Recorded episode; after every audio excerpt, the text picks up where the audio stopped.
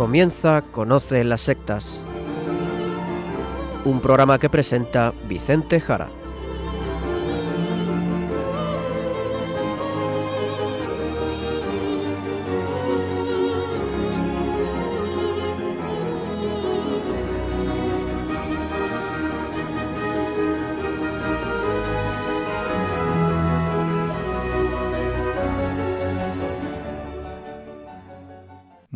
Buenas tardes, queridos amigos de Radio María.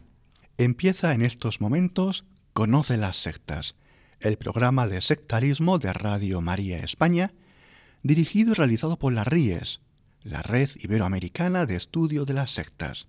Quien les habla y como encargado por la propia RIES para su dirección, Vicente Jara. Y también con todos ustedes, Izaskun Tapia Maiza. ¿Qué tal, Izaskun? ¿Cómo estamos? Muy buenas tardes a todos. Pues estoy muy bien, gracias a Dios. Muy bien, pues vámonos ya directamente al tema de hoy.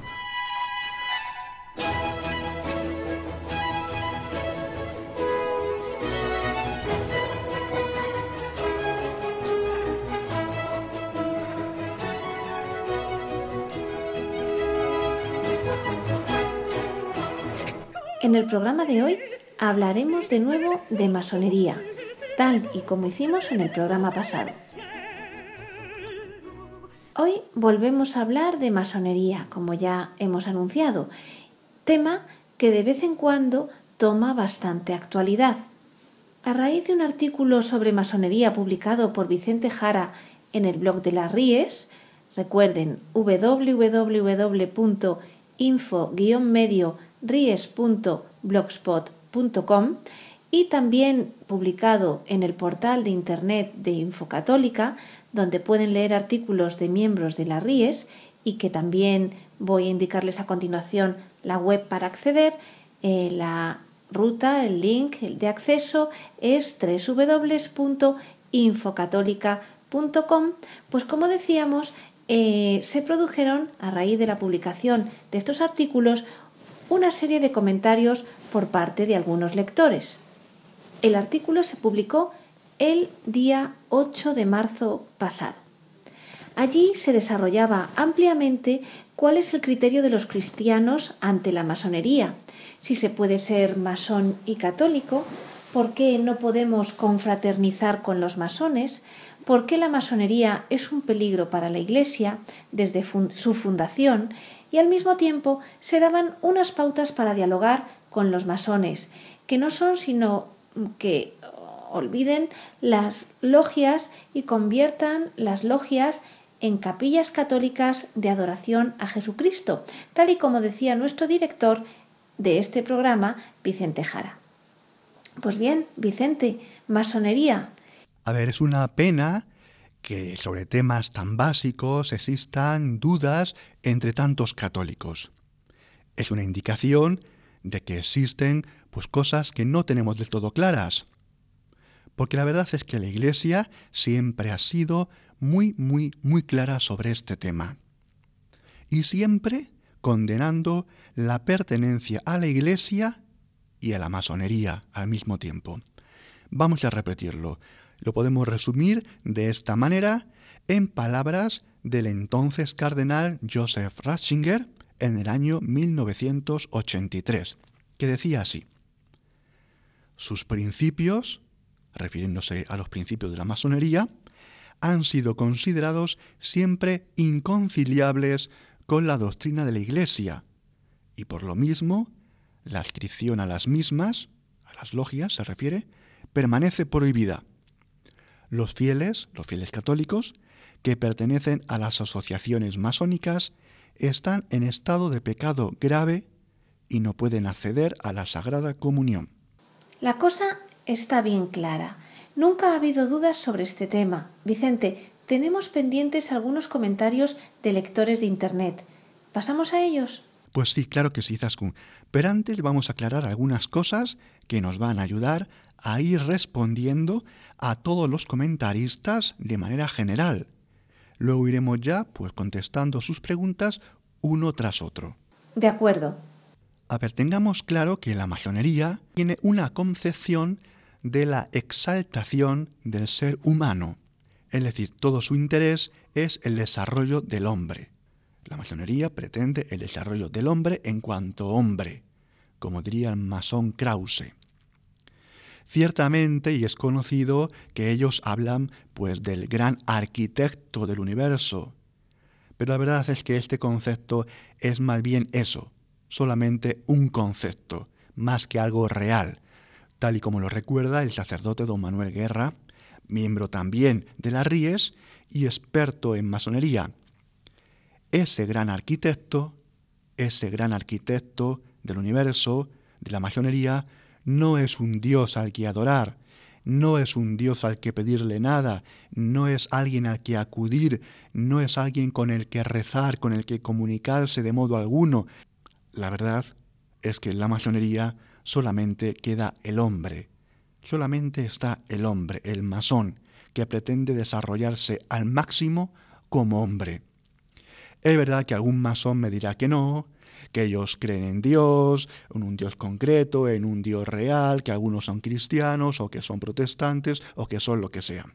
Pero la verdad es que la masonería, la masonería realmente y en su actuación y en sus principios es simplemente una exaltación del ser humano. ¿Cómo le adorarás y honrarás a ese Dios? dice el catecismo masón. Pues simplemente con la práctica de la virtud una virtud humana que es una construcción autorreferenciada, autoexaltada del ser humano en sí mismo. La verdad, hay que decirlo, es que los propios masones tienen una confusión enorme. Sobre este tema existe mucha confusión dentro de la masonería, ya sea la originaria o masonería regular, que sigue las constituciones de Anderson, redactadas por ese pastor protestante presbiteriano James Anderson, en el año 1723. Ahí realmente pues hay ciertamente pues un remanente divino, un dios o una divinidad, pero la verdad es que fuertemente diluida, fuertemente diluida, y que conforme las logias fueron expandiéndose y ya surgieron incluso las irregulares, logias irregulares son aquellas que no siguen en todas las constituciones de Anderson, pues han devenido poco a poco, poco a poco y en general en general en logias con un Dios que parece más un fantasma, una ilusión, una sombra, más que alguien real. Y vamos a citar de nuevo al padre don Manuel Guerra Gómez, y allí leemos lo que dijo en concreto don Javier Otaola, es gran maestro de la Gran Logia Simbólica Española y miembro del Supremo Consejo Masónico de España, un grado 33. Dice así. El gran arquitecto del universo, símbolo masónico, no es un concepto teológico, sino una imagen, y por tanto no se identifica ni con un Dios abstracto ni con un Dios concreto, sino que es sólo un símbolo. Eso es, un símbolo, un símbolo. Y dicho por alguien que conoce muy bien lo que es la masonería, un símbolo. La verdad es que en general los masones dicen que la masonería no es tanto una religión más, sino una entidad que está por encima de todas las religiones, porque dicen ellos es la virtud del ser humano, su transformación, algo así como una religión universal, eterna e inmutable. Con esto dicho, claramente lo que se potencia sobre todo entonces es al ser humano, y Dios queda en el día a día como secundario. Así es, Izaskun, así es. Y por ello ellos, los masones, se ven como esa divinización humana, como la iluminación verdadera que el hombre se da a sí mismo por sí mismo. El hombre aparece entonces como un señor de la luz, como un ser luminoso que da luz. Vamos a ver, y vamos a explicar esto un poco más. ¿Por qué en Occidente se ha impuesto de manera tan formidable esa contraposición entre el siglo de las luces, la ilustración, de nuevo la luz, la luz siempre, contra las supuestas tinieblas de la Iglesia Católica, algo que se escucha tantísimo. La Iglesia Católica y sus tinieblas, la Edad Media, tenebrosa, y la luz del siglo de las luces, la ilustración. ¿Por qué se ha impuesto tanto ese concepto, esa contraposición? y algo encima que es falso del de la historia. pero que viene creciendo como una gran falsedad del del siglo XVIII. Bien, pues se pueden ustedes imaginar, porque esto tiene su origen en la masonería. Se trata de identificar la luz con los masones y las tinieblas con el cristianismo. Y como ejemplo sencillo, mencionar, por ejemplo, que el otro día, escuchando a Mozart, y en concreto su obra La flauta mágica, obra masónica, pues Mozart perteneció a la masonería y se movió en las logias austriacas masonas, por ejemplo también junto con el libretista de la flauta mágica, Emanuel Schickenader, masón también. Bien, pues en esa ópera mozartiana tenemos la famosa aria de la Reina de la Noche. ¿Quién es esa Reina de la Noche? Reina tenebrosa de las tinieblas de la noche. ¿Quién es esa reina? Bien, se lo explicaré yo. Esa reina de la noche hace referencia a la emperatriz María Teresa de Austria, que representa también a la Iglesia Católica. Emperatriz María Teresa de Austria, gran devota y gran practicante católica que era. Eso es, es lo que ya ha pasado casi a ser una especie de mantra o de axioma. La Iglesia tenebrosa y oscura de la Edad Media, medieval y el desarrollo de la Ilustración el siglo de las luces, el siglo de la razón humana. Y ahí tenemos a los masones, el surgimiento de las corrientes masónicas de Occidente, como símbolo de la nueva luz del hombre ilustrado. El hombre ilustrado de la ilustración tenía una idea vaga, una idea vaga de Dios, como una especie de ser que puso en marcha el universo y que a partir de ahí pues ya pues lo dejó que corriera y él se desentendió es el dios del deísmo, el dios del deísmo, de la ilustración, y es el dios de la masonería, que al final acabó en un dios realmente pues como una sombra. El ideal, por tanto, del ser humano, allí donde no hay Dios, pues es que el propio ser humano se convierta en Dios. Y de ahí la importancia del progreso, la importancia de la luz, la importancia del racionalismo ilustrado. Es simplemente el mito de la ilustración que la verdad la ilustración también tuvo muchas cosas tenebrosas, porque si leemos bien la historia veremos que no todo fue tan luminoso. Y ese hombre que buscaba luz, en lugar de mirar a lo alto, a Dios, acabó mirándose a sí mismo. Y esto simplemente es un endiosamiento. Y con todo esto, como va quedando claro, se explican además muchas más cosas dentro de la masonería. Vamos a ver. ¿Por qué han surgido tantas ramificaciones de la masonería con nombres y con adjetivos como luz, iluminación, lucis, illuminati?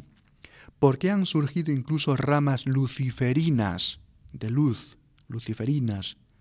Pues por lo que estamos diciendo, y es obvio, cuando el hombre cree vivir solo, pues solamente desea exaltarse al máximo. No le queda más que querer sentarse en el trono divino, que supone que está vacío, y entonces el divinizarse.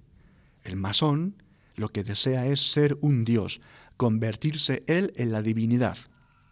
¿Cómo si no es posible que la masonería haya desembocado en una auténtica multiplicación de ramificaciones, incluso esotéricas y ocultistas? Y aquí podemos citar a Gerard Encauche, el Papus, el fundador de la Orden Martinista, y de nuevo también miembro de la estrella flamígera, estrella flamígera, de nuevo la luz, ¿verdad? Y también Aleister Crowley, del Amanecer Dorado, de nuevo la luz, y fundador también de la estrella plateada, de nuevo símbolos luminosos, símbolos con el contenido de Lucifer, el astro luminoso, el planeta Venus, el Lucífero, el portador de luz. Esto se explica simplemente por esto. Y también hay que mencionar a todas las Otto o las órdenes del Templo de Oriente de Karl Kellner o de Theodor Reus. Esto se explica por esto. El ser masón, el hombre masón, quiere convertirse en portador de luz, en luminosidad, en Dios. Es increíble, sí, siempre la búsqueda de la luz, querer ser la luz, que al final es ser como Lucifer, un ángel que quería ser como Dios. Y ese es Lucifer, y ese es Lucifer, un ser angélico dotado de grandes potencialidades, al que se le dio mucho, claro que sí, pero que dijo de sí mismo, todo esto que tengo es mío y a mí me pertenece. Yo soy mi propio Dios y solo a mí hay que agradecerle todo lo que soy. Claro que hay un Dios por ahí, pero es un Dios que ha desaparecido, un Dios que ya no está, un Dios símbolo, un Dios sombra. Aquí el único Dios soy yo. Pues esto que dice Lucifer, esto que dice Lucifer, esto es la masonería. Es querer ser Dios, el pecado de Lucifer. Y por eso también podemos seguir entendiendo muchas más cosas de los masones, como son sus propios grados, los nombres que se van dando dentro de esa pirámide de ascensión hacia la cúspide en sus grados. Vamos a ver, vamos a verlos algunos, porque son términos de engrandecimiento, de endiosamiento, y solamente hay que pararse a leerlos. Es verdad que empiezan con el grado de aprendiz, siguiendo con compañero hasta maestro, que son los primeros grados, aprendiz, compañero, maestro, que al final es terminología propia de los gremios. Pero se ha ido barroquizando y generando terminología cada vez más rebuscada, terminología a veces hasta cursi. Parece que estemos en la corte francesa del rey Sol o de los faraones endiosados de Egipto.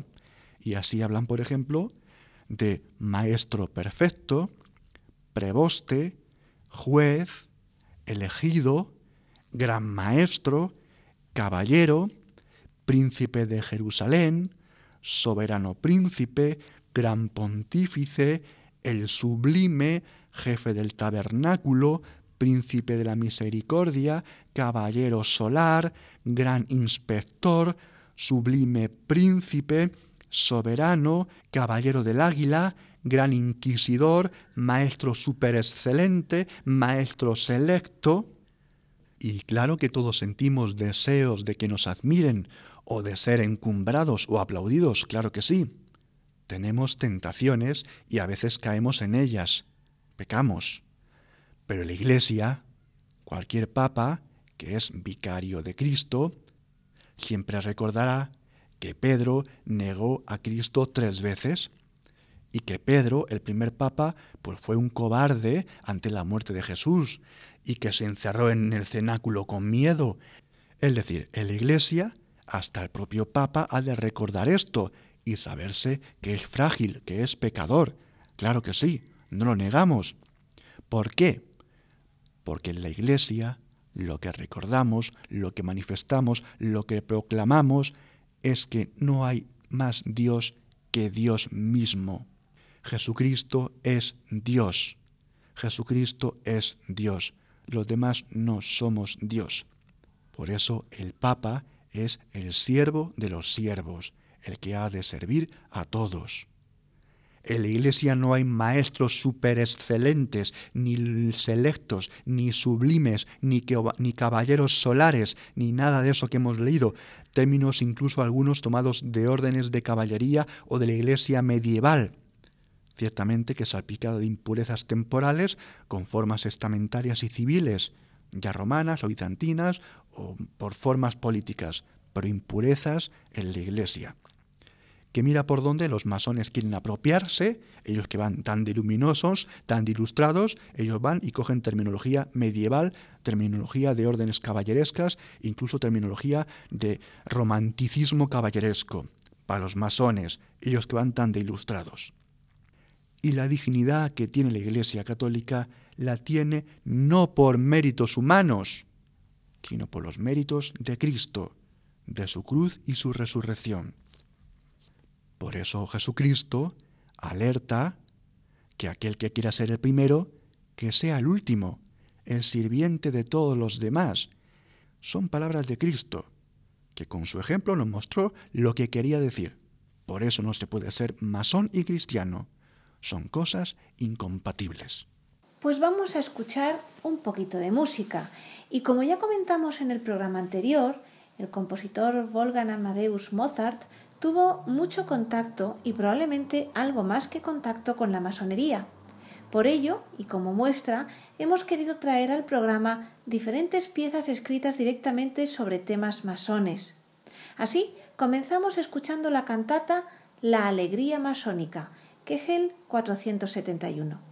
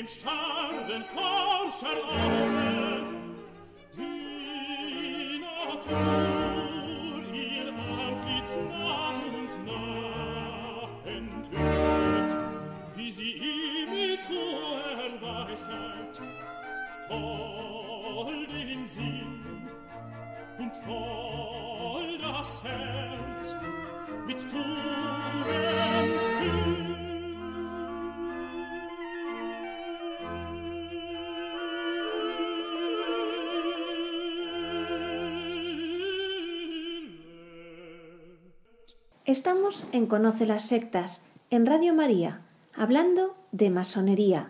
Y tras algunas explicaciones pasamos a las preguntas de los comentaristas de Internet. Empezamos con el comentarista que se hace llamar Fray Palabra. Le agradecemos sus comentarios, algo amplios, de ahí que recortemos algunas cosas.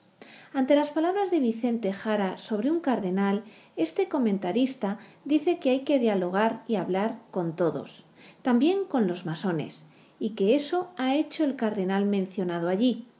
Dice este comentarista que la Iglesia conversa o dialoga con el ateísmo. También comenta que el Papa Francisco pide estar en las fronteras. Menciona también Fray Palabra el hablar con deístas o teósofos. Menciona además que este diálogo puede llevar a la conversión de algunos masones. Luego hace un comentario sobre el término hermano, refiriéndose a aspectos ecuménicos dentro del cristianismo o incluso al judaísmo. Bien, el texto es muy largo y por eso hemos tomado cosas sueltas. Esperamos haber recogido todo lo que quería decir en su primer comentario. Vamos a ver. Claro que se puede dialogar con todos. Yo llevo más de 20 años dialogando con miembros de sectas, de todo tipo, más o menos peligrosas, y entre ellas también con grupos satánicos. Sí, con personas que adoran a Satanás. Lo hago yo, que tengo una cierta formación en estos temas, que trato y comparto pues con otros expertos en sectas, que hemos formado una red de expertos católicos en todo Iberoamérica, que tenemos unos estatutos donde nos sometemos al parecer de la Iglesia y sus obispos, en lo que hacemos y lo que decimos. Y por eso en las RIES también hay expertos en masonería, como el que antes mencioné, don Manuel Guerra Gómez, que he vuelto a citar hoy en el programa en más de una ocasión, y que trata también y dialoga con masones. Pero esto, estos diálogos, tan complejos, lo hacen expertos. Lo hacen expertos. Expertos en sectas concretas dialogan con sectas concretas o con grupos más o menos peligrosos. ¿De acuerdo? Y por eso yo, en temas de masonería, le pido ayuda y consejo en la RIES, la Red Iberoamericana de Estudio de las Sectas, a don Manuel Guerra, sacerdote y principal experto en masonería de España y no solamente de España. Claro que hay que dialogar, Claro que sí, pero quien sepa hacerlo. Porque vamos a ver, aquí hay otro tema que es un tema fundamental. Vamos a ver si esto lo entendemos bien. Vamos a ver, las sectas y otros grupos, por ejemplo los masones, usan el diálogo no para dialogar, sino para hacerse autopropaganda. Es decir, no quieren aprender de ti en general, quieren hacerse una foto y decir luego que hemos sido recibidos y escuchados por tal obispo o por tal cardenal o por tal sacerdote o por el papa tal o cual. Lo usan para hacerse propaganda, en general. Al menos la cúspide de la masonería, la cúspide de las sectas. Otro es, otra cosa es la gente de a pie, ¿eh? Cuidado. Y así, usando el diálogo no para dialogar, sino para hacerse autopropaganda, hacen creer que sus ideas son apoyadas por la Iglesia Católica. Eso no es precisamente diálogo. Eso es manipular el diálogo para hacerse autopropaganda. La masonería es muy manipuladora y es manipuladora en el trato con la Iglesia Católica y hace esto continuamente. Y a las pruebas me remito, como se puede ver en el pasado artículo del 8 de marzo, tal y como está publicado en Internet, donde queda clara la manipulación por parte de las logias masónicas. Es un modo de pasar por la lavadora a las logias, es un modo de hacerse propaganda y decir al mundo, miradnos, la Iglesia no nos rechaza, podemos hacer cosas con la Iglesia, todos somos hermanos y buscamos lo mismo. Pues no, pues no, masones, falso. Vosotros masones en general no buscáis dialogar con la Iglesia, buscáis confundir a muchas personas en la Iglesia y fuera de la Iglesia. Y eso no es diálogo. Eso no es diálogo. Eso es traición al verdadero diálogo. Por lo tanto, los masones que de verdad quieran dialogar, que lo hagan con expertos en masonería católicos, que los hay, que los tenemos, y que ellos se encarguen de tratarles, como dice el comentarista Fray Palabra, y parece que algún caso usted conoce, como menciona, a ver si algún también se convierte, que Dios lo quiera, y que por ello rezamos, claro que sí, que se conviertan los masones al catolicismo y dejen la masonería. Y por último, ya el tema este de ser hermanos. A ver, la relación que la Iglesia Católica tiene con otras iglesias cristianas, ya ortodoxas o protestantes, o incluso con la religión judía, pues el Mesías, Jesús el Cristo, se entronca en la alianza del Antiguo Testamento, pues es obviamente muy distinta la relación que tenemos con otros grupos. No se puede llamar hermanos a todo el mundo. El término hermano tiene diferentes acepciones. Y si se aplica a todo, pues ya al final no merece la pena ni usarlo. Primeramente, somos hermanos en Jesucristo, en la propia Iglesia Católica. Y las demás definiciones o usos de la palabra hermano son secundarias. Otro comentarista, de nombre Víctor, pregunta, si soy miembro de la francmasonería, ¿van a negarme a acercarme a Cristo resucitado? ¿Me alejarán de su salvación por algo que dijeron hombres mortales como yo? ¿Acaso han visitado una logia masónica como para tener fundamento en llamarlo pecado? ¿Dónde Dios o Jesús proclamaron la segregación? La salvación y la gloria de Jesús son para aquellos que la desean y que viven según los preceptos bíblicos y cristianos. La Iglesia Católica no tiene monopolio ni sobre la moral, ni sobre las buenas costumbres y mucho menos sobre el milagro de Cristo Redentor, de Cristo sacramentado. Si un venerable hermano es católico, agradecidos los católicos y regocijados, pues en sus filas cuentan con un hombre libre, de buenas costumbres y temeroso de Dios. Jesús habló, nosotros deberíamos escuchar. Muchas gracias también al comentarista Víctor, gracias por su comentario, gracias a todos los comentaristas. Vamos a ver, si eres masón, no se tenía que te acerques a Cristo resucitado. Claro que no, por favor, sino que se te pide, sino que se te pide que dejes la masonería, tal y como hemos dicho ya al inicio del programa. Una vez hecho esto y arrepentido de tu vida pasada, recibido el perdón como el Hijo pródigo, en esa misericordia del Hijo pródigo que dice, Padre, he pecado contra el cielo y contra ti, esa misericordia que entonces se recibe es el abrazo de Jesucristo. ¿De acuerdo? Por eso no se te deja sin salvación, todo lo contrario, se te ofrece, pero con una vida sincera. También contestando a tu comentario, pues claro que sí, conocemos en las ríes de sobra lo que son las logias y lo que son sus creencias. Claro que sí, es la divinización del hombre que quiere ser Dios.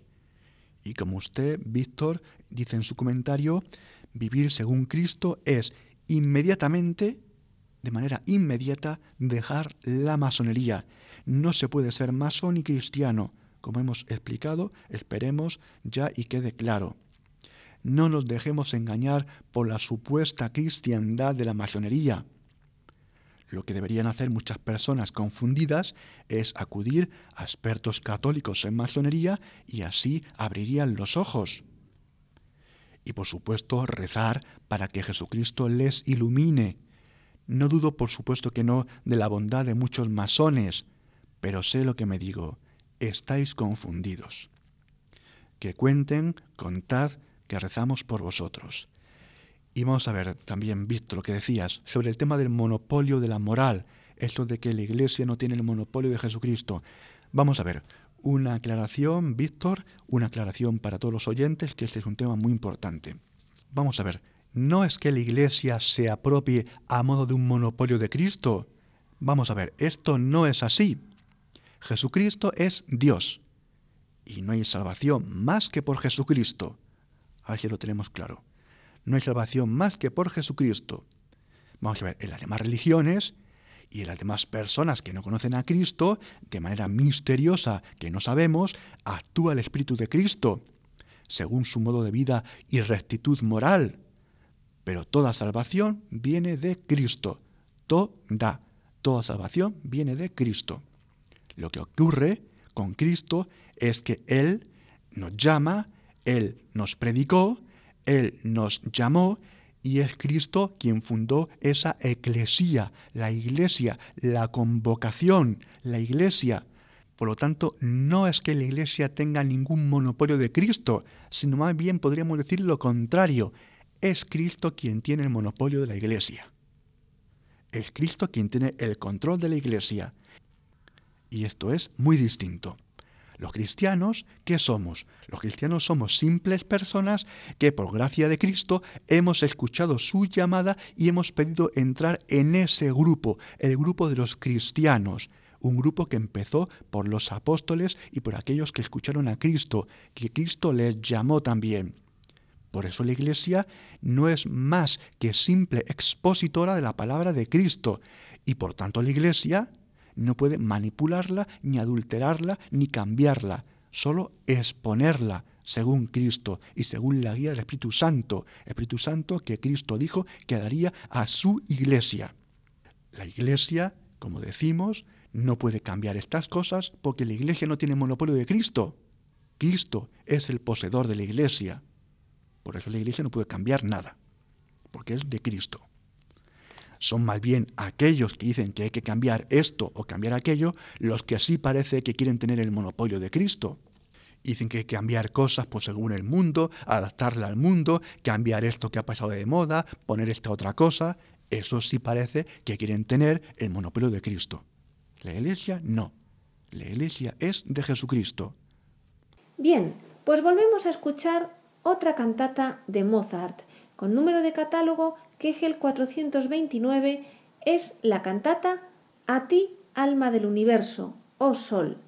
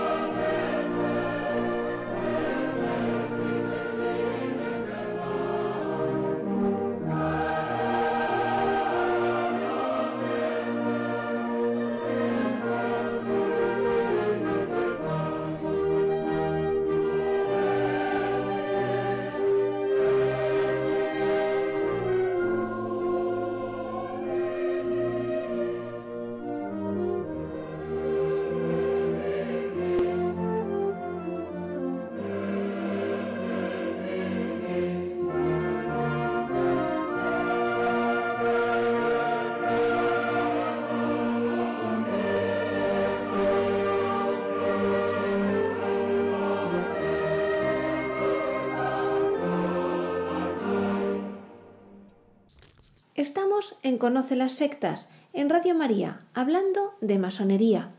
Y tras algunas explicaciones, estamos analizando ahora los comentarios, las aportaciones de varios comentaristas al artículo escrito en Infocatólica el día 8 de marzo pasado por nuestro director de Conoce las Sectas, Vicente Jara. Pues seguimos con los comentaristas, ya vamos acabando y esperando, por favor, ayudar un poco a aclarar todo este tema de una vez. Yo creo que sí, que se van aclarando muchas cosas. Pasamos ahora a otro comentarista, hombre o mujer, de nombre Una. Quizás sea mujer, no lo sabemos. ¿Qué decía? Hoy un par de sacerdotes religiosos, supuestamente ortodoxos y tradicionales, criticaban a los que se metían con los masones, diciendo que hay muchos buenos. En la misma dirección va el comentario de Gustavo García, que menciona que los pocos masones que conozco me han dicho que sí creen en Dios. Hasta los he visto en misa y arrodillados ante el Santísimo, hasta no poder andar al levantarse. Yo no los juzgo ni condeno.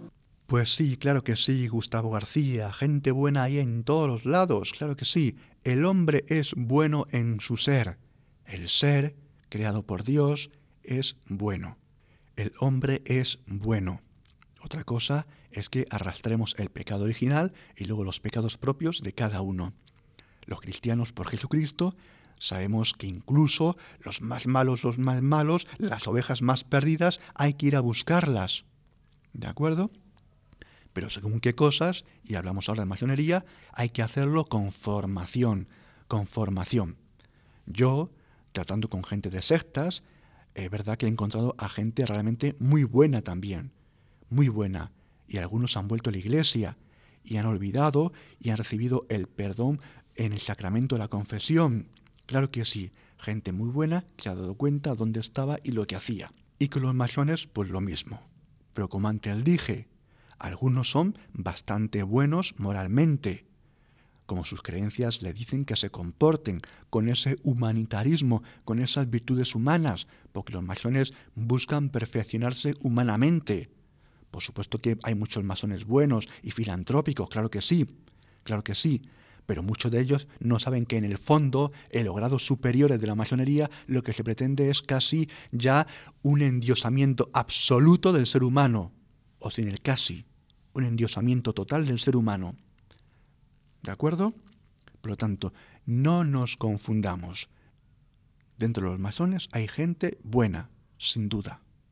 Pero la masonería es moralmente mala, pretende un endiosamiento, porque si nos quedamos solamente con las virtudes humanas, y nos quedamos solamente con las virtudes humanas, nos quedamos totalmente empequeñecidos, nos quedamos ridículos, nos quedamos realmente en la criatura y no miramos a Dios. Si nos quedamos en las virtudes humanas, nos quedamos sin conocer las virtudes divinas o teológicas, la fe, la esperanza, el amor de Cristo. Y contestando a Gustavo, mencionar de nuevo que muchos cristianos han sido engañados por esa doble pertenencia. Pero volvemos a repetirlo, no se puede ser masón y católico, porque en el fondo de la masonería solamente está el hombre y su endiosamiento. No hay Dios, es un Dios etéreo o un hombre que quiere convertirse en Dios. Y me parece Izaskun muy interesante lo que luego dice la comentarista Una, que acabamos de mencionar, que creo que es una persona pues con muy buenas intenciones, de buen corazón por lo que dice, y bueno, si puedes leernos lo que a posteriori ha dejado escrito dentro de los comentarios en Info Católica, pues tú misma. Dice así, en dos comentarios siguientes. Vicente Jara, aunque mi comentario podía ser provocador, lo único que quería reproducir es lo que nos transmiten nuestros pastores, incluso aquellos supuestamente, y digo supuestamente, ortodoxos y tradicionales. Quiero dejar claro que no pertenezco ni quiero jamás pertenecer a ninguna logia. Mi comentario lo hice ante la permanente sorpresa que recibimos de los sacerdotes que nos rodean y frente a sus innumerables respuestas confusas. Eso es un desgaste y el verdadero problema en realidad. Por lo que me conteste a mí será para ellos. Mi pregunta indirecta era y es, por muy ortodoxo que se muestre un sacerdote religioso, si disculpa a los masones, lo hace porque él mismo lo es? Muchas gracias por su trabajo y atención. No se preocupe, de verdad, una, no se preocupe, no me ha molestado lo que ha dicho en nada, lo agradezco enormemente, todos sus comentarios y de todos los demás que han escrito, algunos incluso comentarios de gente muy formada, la verdad, y que han ido ayudando a otros comentaristas a hacerse una idea recta y cabal de lo que dice la Iglesia Católica sobre masonería, lo cual también pues quiero ahora resaltar, porque la verdad es que hay muchísimos cristianos muy formados, gracias a Dios, pues voy a sus palabras. Una, vamos a ver, hay algunos pastores no formados en temas tan complicados como la masonería, y es verdad que a veces pueden confundir a los fieles. Pero vamos a ver, no tienen por qué ser masones, para nada. Es más, seguramente no lo son. Simplemente no conocen suficientemente un tema muy complicado como es el de la masonería. Y además decirle que los sacerdotes pues no lo saben todo de todos los temas. Y de verdad, en masonería y en tema de sectas, pues muchas veces nos encontramos con sacerdotes que no conocen muy bien estos temas, ¿de acuerdo? Por eso dentro de la iglesia nos especializamos pastoralmente en diversas temáticas para poder ayudar a todos, ¿de acuerdo? Nos especializamos en diferentes temáticas pastorales. Un sacerdote puede ser muy ortodoxo e incluso muy sabio en multitud de temas, pero no en otros temas que a lo mejor no domina. Por lo tanto, en cada tema, acudir a expertos católicos que se dedican en concreto a esos temas. Vicente, ahora una pregunta más de derecho canónico. La pregunta de un comentarista de nombre J.D. Dice, ¿las órdenes sagradas conferidas por prelados masones son válidas? Bien, pues yo entiendo aquí, voy a, bueno, entiendo que esto se refiere al supuesto caso de un obispo, pongamos por caso, que fuera masón y que por lo tanto, suponiendo que ha sido excomulgado, pues ordenara a una persona si es ordenación, pues, pues es válida. Vamos a ver, yo de este tema de derecho realmente pues se me escapa. Voy a contestar lo que yo creo que es. A ver, por el canon 1331 del derecho canónico de la Iglesia, el excomulgado tiene prohibido celebrar sacramentos. También se le prohíbe desempeñar oficios, ministerios y cargos eclesiásticos o realizar actos de régimen. Y estos de hacerlos son inválidos e ilícitos. Pero bueno, es lo que puedo decir, ¿de acuerdo? Yo no soy experto en tema de derecho canónico, opino lo que mi formación teológica en las pocas asignaturas de derecho pues tengo y me permite, ¿de acuerdo? Pero no es un tema en el que yo pueda dar la última palabra porque no soy experto, ¿de acuerdo? Vicente, pasamos ahora a otro comentarista. Este se declara masón. Su nombre es Vitriol y dice lo siguiente. Soy masón. Esto es, ejem, ejem. Solo soy maestro de cuarto grado del rito escocés de los antiguos y los aceptados, y me da curiosidad el recurso que siempre sale a colación sobre lo que se hace en los grados superiores, que parece ser que es muy perverso y anticristiano.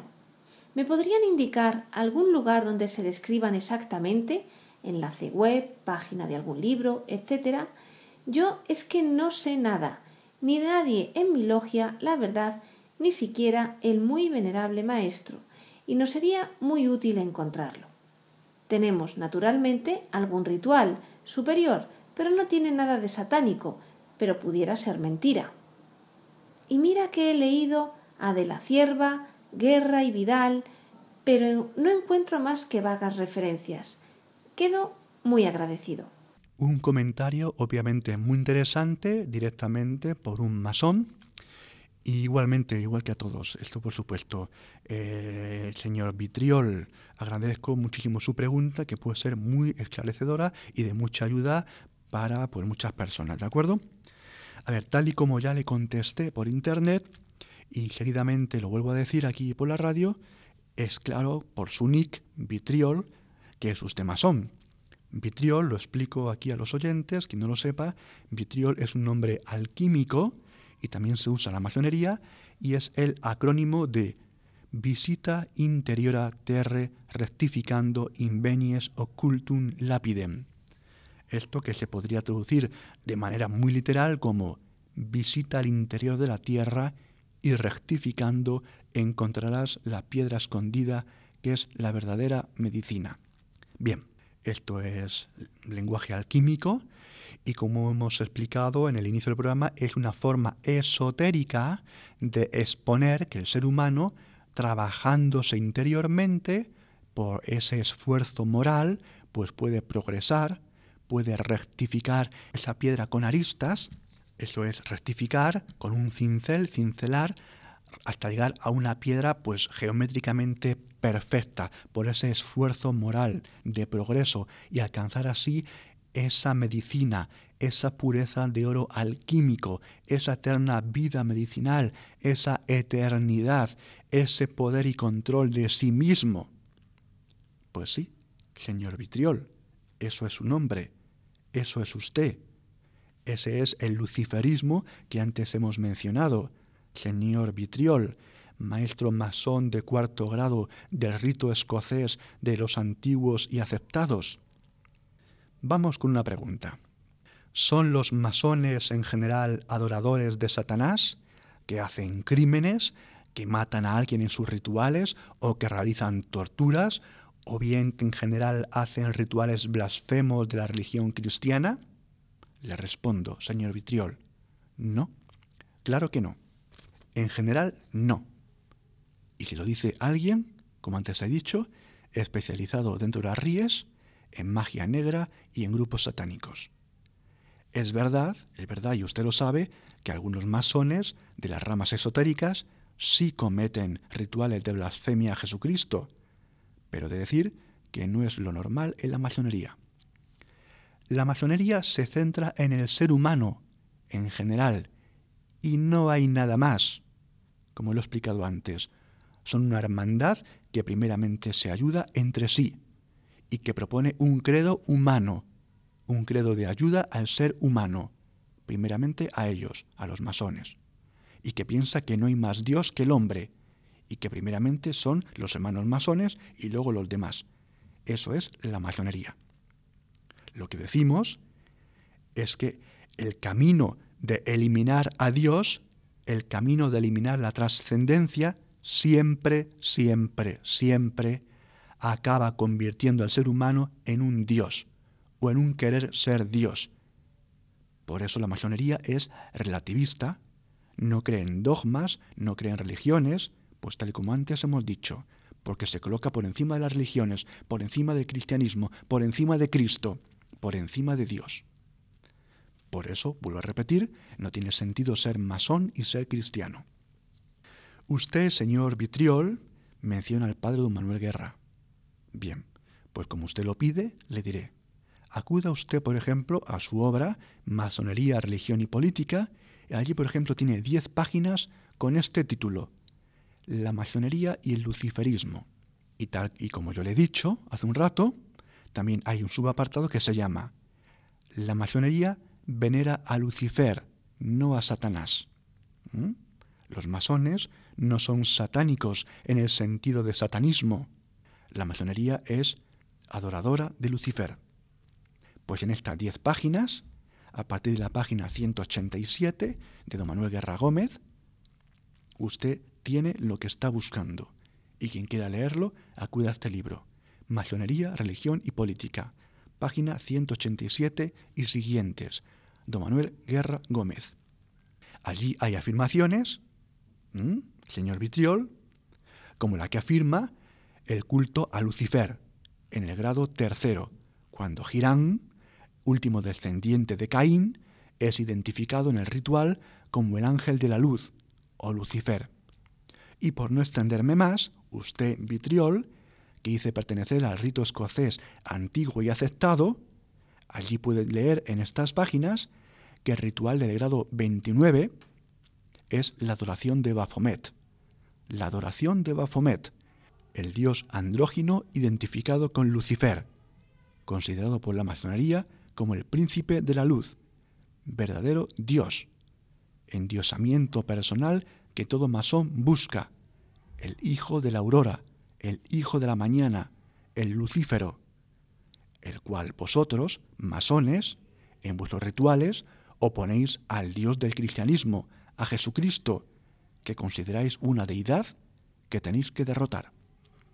Por lo tanto, señor Vitriol, en los grados 29 y 30, volviendo a citar a don Manuel Guerra Gómez, Lucifer coincide ya con el demonio. Así de claro, Lucifer, en estos grados incluso, coincide con el demonio.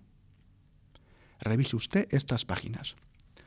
Por lo tanto, sí, sí, adoráis a Lucifer contra Jesucristo, y algunos de vosotros acabáis identificando a Lucifer con Satanás.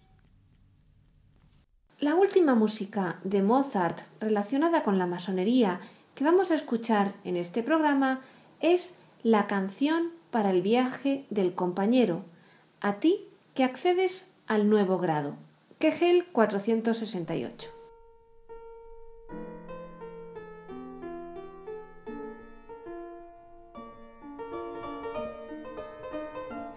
Y ya en el final, como siempre, les recuerdo nuestro correo electrónico y las tres páginas web. El correo electrónico es conoce las sectas La web de la RIES, la Red Iberoamericana de Estudio de las Sectas, es www.ries-mediosectas.tk, donde podrán suscribirse al boletín semanal de manera gratuita. La dirección del blog de las Ries es www.info-ries.blogspot.com. También pueden leernos dentro del portal de noticias religiosas de Infocatólica, cuya web es www.infocatólica.com.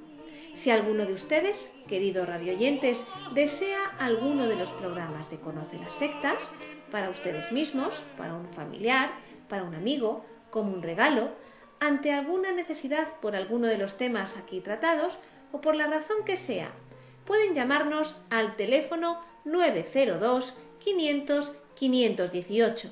Lo repito, 902 500 518. Muchas gracias, buenas tardes de parte de todo el equipo, que está compuesto por Vicente Jara, Luis Santamaría y quien les habla, Izaskun Tapia Maiza. Hasta dentro de dos semanas, si Dios quiere.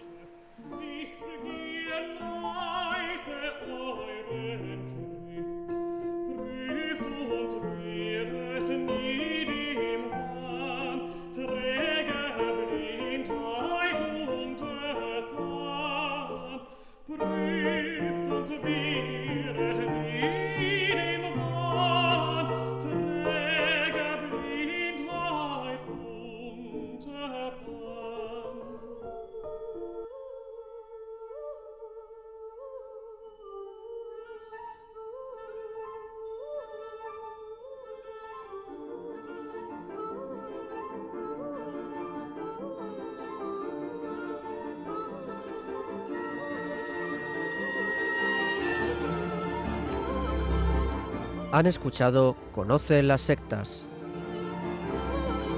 un programa presentado por Vicente Jara.